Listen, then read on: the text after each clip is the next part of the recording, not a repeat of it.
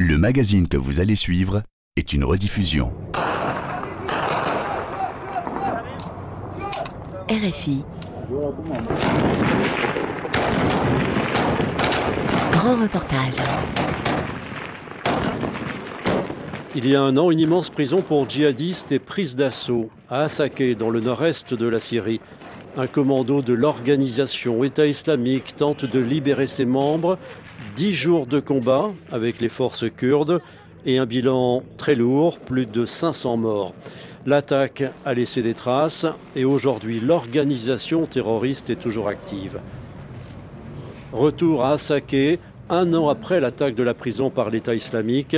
C'est un grand reportage de Muriel Paradon et Julien Boileau.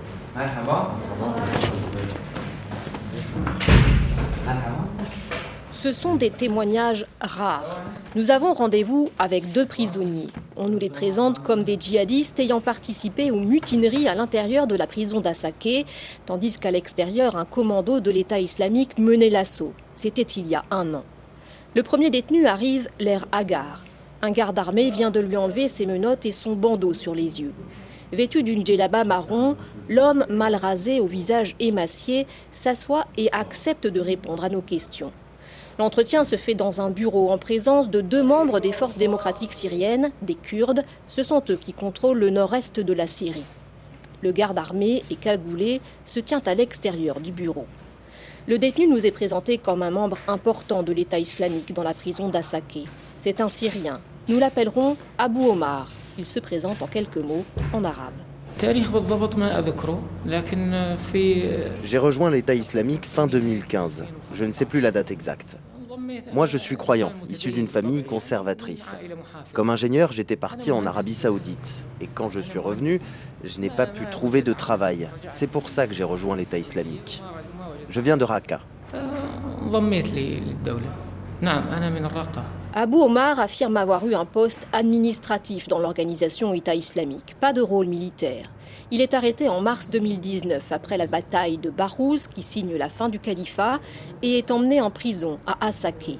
Les Kurdes disent qu'il a joué un rôle important dans les mutineries à l'intérieur de la prison lors de l'attaque du 20 janvier 2022 par un commando extérieur. Lui minimise les faits. Je n'avais pas de rôle important. Tous les plans concernant l'attaque de la prison ont été organisés par des frères qui ont pratiquement tous été tués, comme l'émir Abu Rahma, l'Irakien. Abu Rahma était le commandant militaire. J'étais son adjoint, mais en tant qu'adjoint, je m'occupais de la réconciliation entre frères. Je n'avais pas de rôle militaire.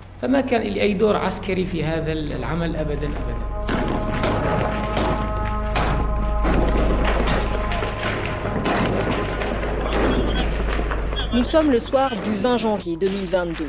Deux véhicules piégés foncent successivement sur des entrées de la prison d'Assaké. Un ensemble de bâtiments protégés par des murs d'enceinte. Des tirs s'en suivent. Abu Omar nous raconte sa tentative d'évasion.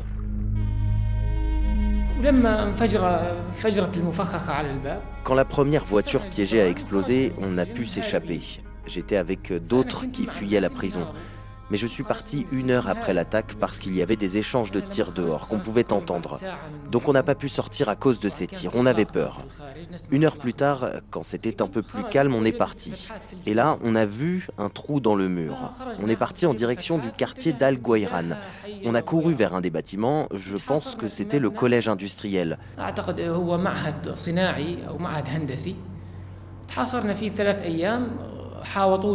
Pendant trois jours, on y a été assiégé. On ne s'est pas rendu parce que ceux qui l'ont fait ont été tués. On avait peur de se rendre. Et après, il y a eu une frappe aérienne. J'ai été blessé, d'autres ont été tués, environ une centaine, plutôt 200 même. Une centaine a survécu et moi j'étais parmi eux. Après, on nous a ramenés à la prison de Hasake.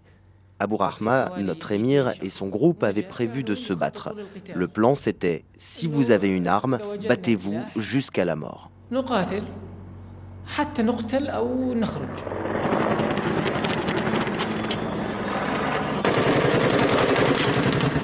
Et c'est un carnage. Des combats se déroulent à l'intérieur et à l'extérieur de la prison. Course-poursuite, prise d'otages, échange de tirs, les Américains interviennent avec leurs forces spéciales et leurs hélicoptères Apache.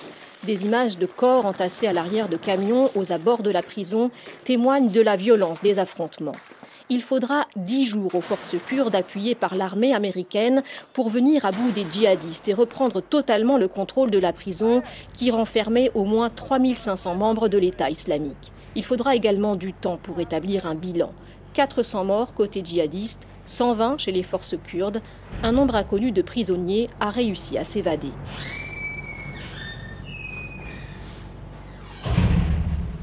Dans le bureau des forces kurdes, un autre prisonnier nous est amené. Recroquevillé sur lui-même, il flotte dans son survêtement, les yeux cerclés de fatigue. Il fait partie de ces nombreux djihadistes étrangers. Il est saoudien, nous l'appellerons Abu Ahmad. Lui aussi nous est présenté comme un des organisateurs des émeutes dans la prison de Hasake, un rôle qu'il nie. La seule accusation qu'on a contre moi, c'est que j'étais à Bahouz jusqu'à la fin de l'organisation. Après, on nous a emmenés en prison. En prison, je donnais des cours de charia, mais en matière militaire, je n'avais aucun rôle. Les deux membres des forces kurdes présents dans la pièce interrompent l'interview.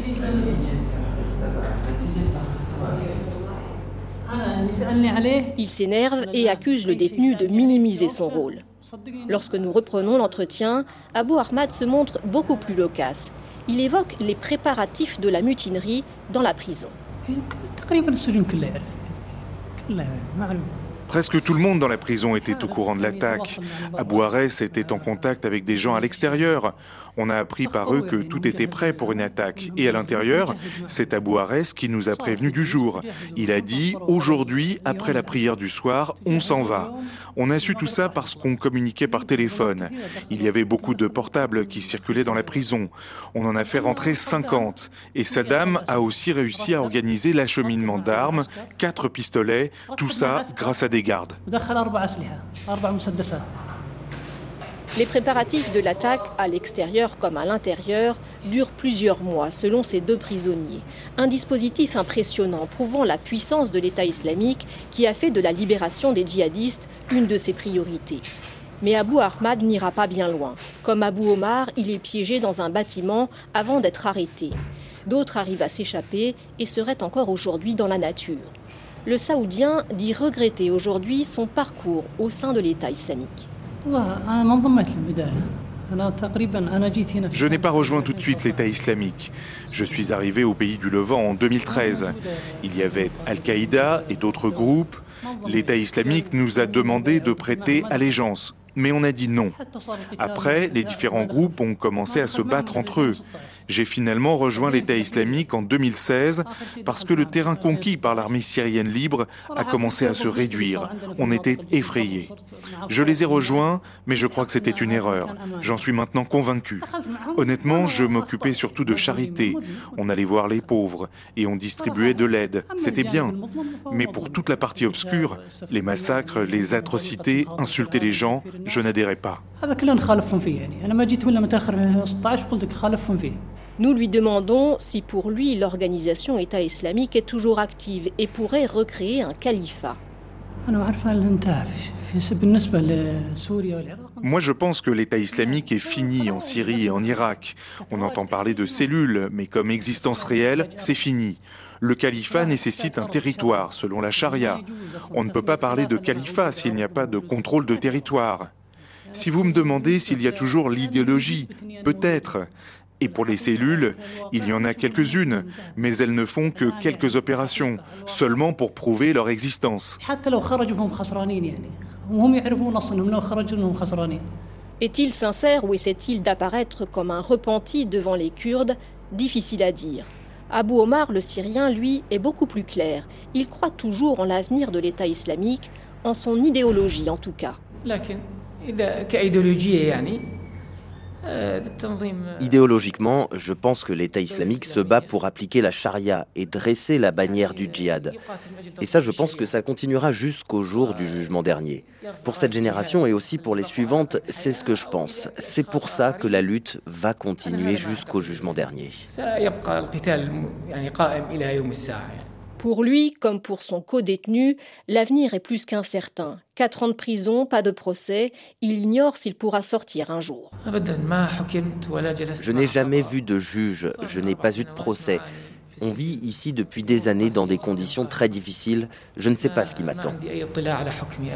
Les forces kurdes nous ont demandé de ne pas évoquer avec les prisonniers leurs conditions de vie en prison. Nous ne savons d'ailleurs pas à quel endroit précisément ils sont détenus aujourd'hui. Mais les derniers journalistes qui ont pu pénétrer dans la prison d'Asake en 2020 ont décrit un véritable mouroir. Impossible de savoir aujourd'hui ce qu'il en est, puisque nous n'avons pas eu l'autorisation d'y pénétrer. Trop dangereux, nous dit-on. C'est pourquoi ces entretiens ont lieu à l'écart dans un bâtiment au milieu de nulle part.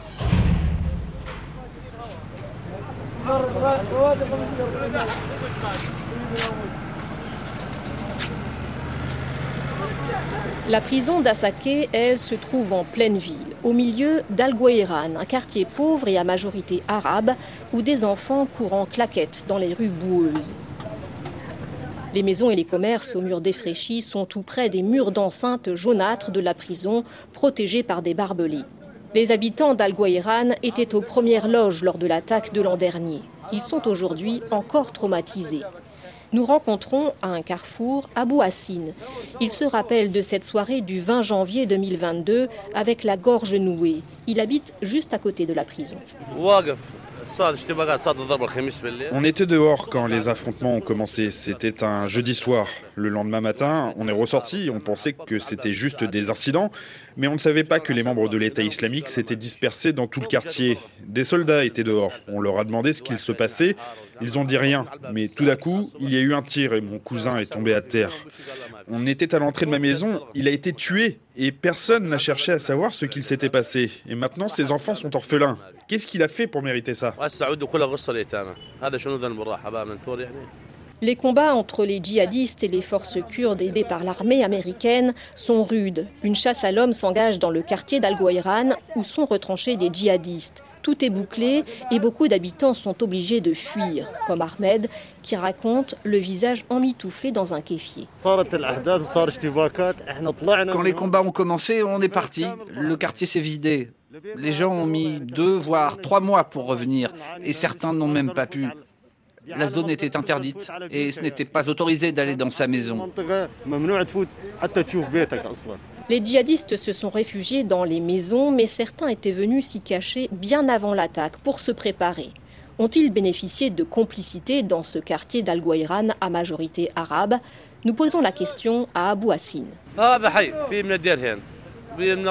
Ce quartier est mixte, les gens viennent de partout, Kamishli, Alep, Idlib, la plupart louent des maisons ici. C'est difficile de dire s'ils soutiennent l'État islamique ou pas. Les gens viennent de différentes régions, de différentes tribus, et je ne pense pas qu'ils cherchent à avoir des ennuis, mais c'est toujours difficile de savoir ce que pense son voisin.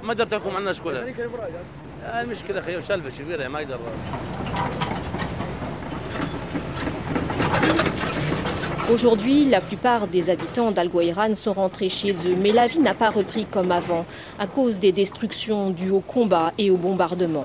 C'est ce que nous explique Abou Hussein, un vieil homme qui vend du thé et du café dans une roulotte.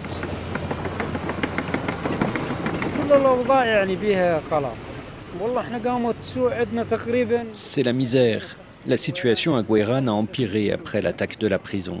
Les conditions de vie sont très mauvaises. D'abord, la boulangerie a été détruite. La boulangerie fournissait du pain dans tout le quartier. C'est ce qui nous a le plus impacté. Nous ne savons pas si c'était à cause des frappes aériennes, mais il y a eu beaucoup de destruction ici à Guéran. Des services publics pour la population ont été détruits. J'ai six enfants. Je m'en remets à Dieu. Il y a une pauvreté incroyable. Mon garçon, là, travaille avec moi et mes filles. Elles ne vont plus à l'école. La plupart des écoles sont habitées par des déplacés. Et moi, je ne peux pas les amener ailleurs. Ça coûte 3000 livres de transport pour chacune. Pour le pain, on doit payer 500 livres en plus à des marchands venus d'ailleurs qui vendent plus cher. Hier, j'ai vu une personne qui ne pouvait même pas acheter un sac de pain pour sa famille.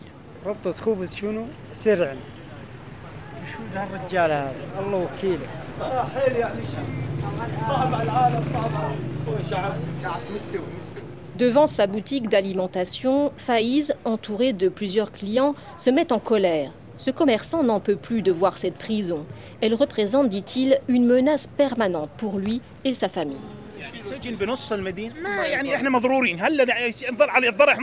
Vous imaginez une prison en plein milieu d'une ville? On a toujours peur. Qu'est-ce qu'on a fait? Il faut qu'ils déplacent la prison ailleurs. Si vous allez plus loin, vous verrez. Une cinquantaine de familles ont perdu leur maison près du cimetière et il y en a qui ont été tués. On veut la sécurité pour nous et nos enfants et la prison doit être déplacée. Il y a toujours des entraînements et des tirs. Qu'est-ce qu'on a fait? À quelques mètres de là, une vieille femme qui tente de se réchauffer avec des enfants autour d'un brasero renchérit. On est terrorisés, on s'endort dans la peur et on se réveille dans la peur. Pourquoi on ne ramène pas ces prisonniers chez eux? On est déjà pauvres, pourquoi on les garde ici? Beaucoup de ces prisonniers sont des djihadistes étrangers venus rejoindre l'État islamique en Syrie avant d'être vaincus en 2019 à Bahouz. Leurs pays respectifs rechignent à les rapatrier et les forces kurdes qui les gardent en détention manquent de moyens. À Assaké, nous allons à la rencontre du porte-parole des forces kurdes qui contrôlent cette région du nord-est syrien. Elles sont chargées entre autres de la sécurité des prisons. Siamand Ali est un homme affable. Vêtu de son uniforme militaire, il nous reçoit dans un vaste bureau qu'il a du mal à chauffer. À 500 mètres d'ici, nous avons des milliers de membres de l'État islamique, les plus radicaux. Ils sont toujours dangereux, même si nous prenons des précautions. Nous avons 27 centres de détention. On a pris des mesures pour certains, mais pour le reste, il n'y a pas assez de protection. À la prison d'Assaké, c'était vraiment une grosse attaque. L'État islamique voulait renouveler ce qu'il a fait en 2014. On a interrogé certains des organisateurs. Ils voulaient faire à Assaké ce qu'ils ont fait à Mossoul et à Raqqa. On a peut-être fait des erreurs, mais on en a payé le prix. Ils ont assiégé la prison et les alentours. Plus de 120 soldats ont été tués jusqu'à ce qu'on contrôle à nouveau la situation. D'où venaient ces djihadistes? Certains sont venus d'Irak, comme notre région a une frontière très longue avec l'Irak, et certaines parties ne sont pas sous notre contrôle. C'est pourquoi c'est difficile pour nous, et la région est désertique. D'autres groupes venaient de Ras Al Ain, et certains se sont préparés à attaquer même en petits groupes. Nous, les forces démocratiques syriennes et l'administration autonome, on ouvre nos portes à tout le monde, et l'État islamique en profite pour s'infiltrer sur notre territoire. Siamand Ali évoque les raisons qui, selon lui, permettent à l'État islamique de rester actif malgré la chute du califat. Il y a deux choses qui expliquent que l'État islamique se maintienne. La première, c'est que la communauté internationale nous a marginalisés après Barouz en 2019 et la défaite de l'organisation. Il y a beaucoup de dossiers qui doivent être résolus. Les camps, le fait de mettre sur pied une cour internationale et le processus de rapatriement des djihadistes dans leur pays qui est très long. La seconde raison, c'est que nos forces sont engagées sur le front avec les Turcs qui nous menacent. Nos forces antiterroristes, nos unités spéciales et nos commandos sont mobilisés contre les milices pro-turques. Nos forces armées sont toujours en train de se cacher des drones qui planent sur nous 24 heures sur 24. Ces combats amenuisent notre lutte contre l'État islamique. C'est pourquoi le UI en a profité pour se réorganiser et réémerger. Les djihadistes font des attaques et on peut dire que l'organisation État islamique est plus vivante que jamais aujourd'hui.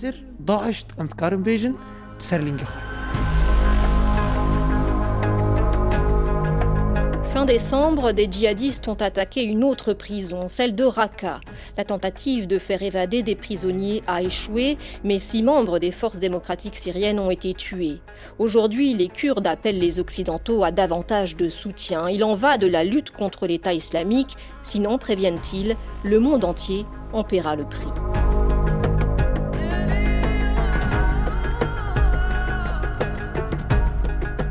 Retour à Assaké, un an après l'attaque de la prison par l'État islamique. Un grand reportage de Muriel Paradon et Julien Boileau. Réalisation Pauline Leduc.